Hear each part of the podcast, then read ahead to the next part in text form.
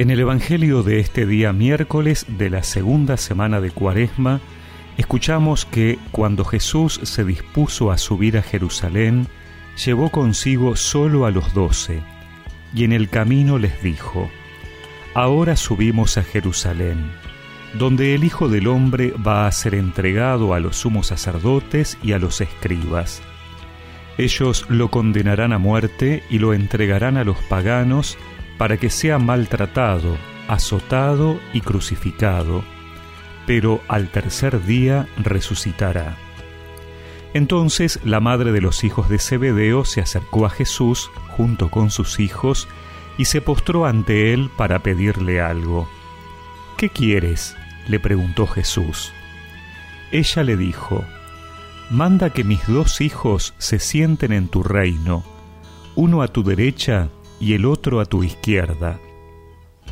No saben lo que piden, respondió Jesús. ¿Pueden beber el cáliz que yo beberé? Podemos, le respondieron. Está bien, les dijo Jesús, ustedes beberán mi cáliz. En cuanto a sentarse a mi derecha o a mi izquierda, no me toca a mí concedérselo, sino que esos puestos son para quienes se los han destinado mi Padre sino que esos puestos son para quienes se los ha destinado mi Padre. Al oír esto, los otros diez se indignaron contra los dos hermanos. Pero Jesús los llamó y les dijo, Ustedes saben que los jefes de las naciones dominan sobre ellas, y los poderosos les hacen sentir su autoridad. Entre ustedes no debe suceder así. Al contrario, el que quiera ser grande, que se haga servidor de ustedes. Y el que quiera ser el primero, que se haga su esclavo. Como el Hijo del Hombre, que no vino para ser servido, sino para servir y dar su vida en rescate por una multitud.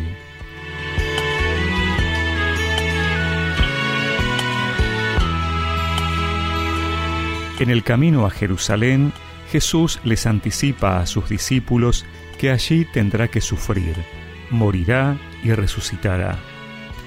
Es difícil pensar que habrán sentido o entendido sus apóstoles. Jesús tenía clara conciencia de su misión que no terminaba con la muerte, sino que ésta era un paso necesario para algo más grande.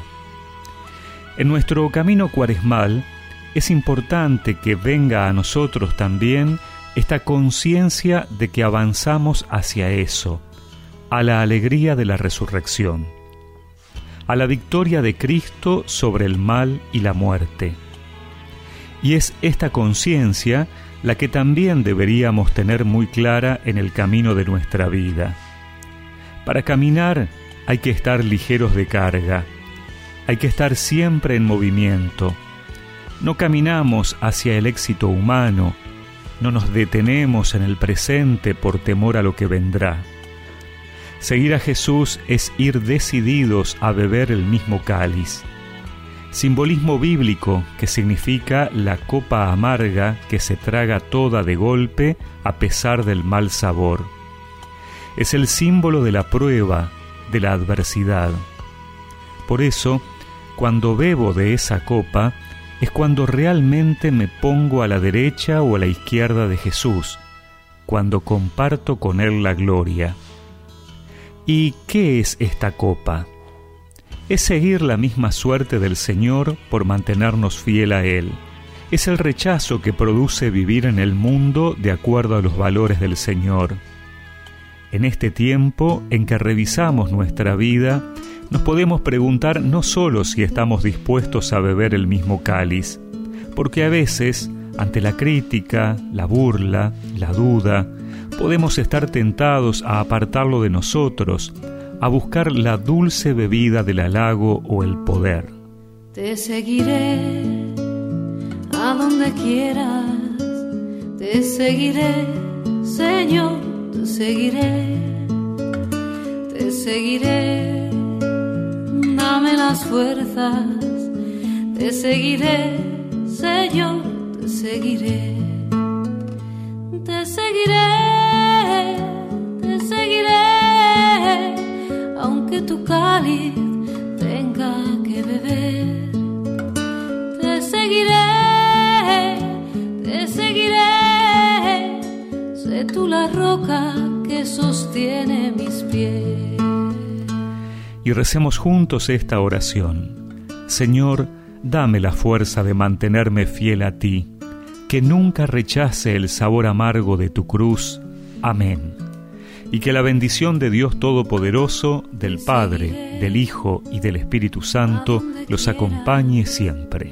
Te seguiré, Señor, te seguiré.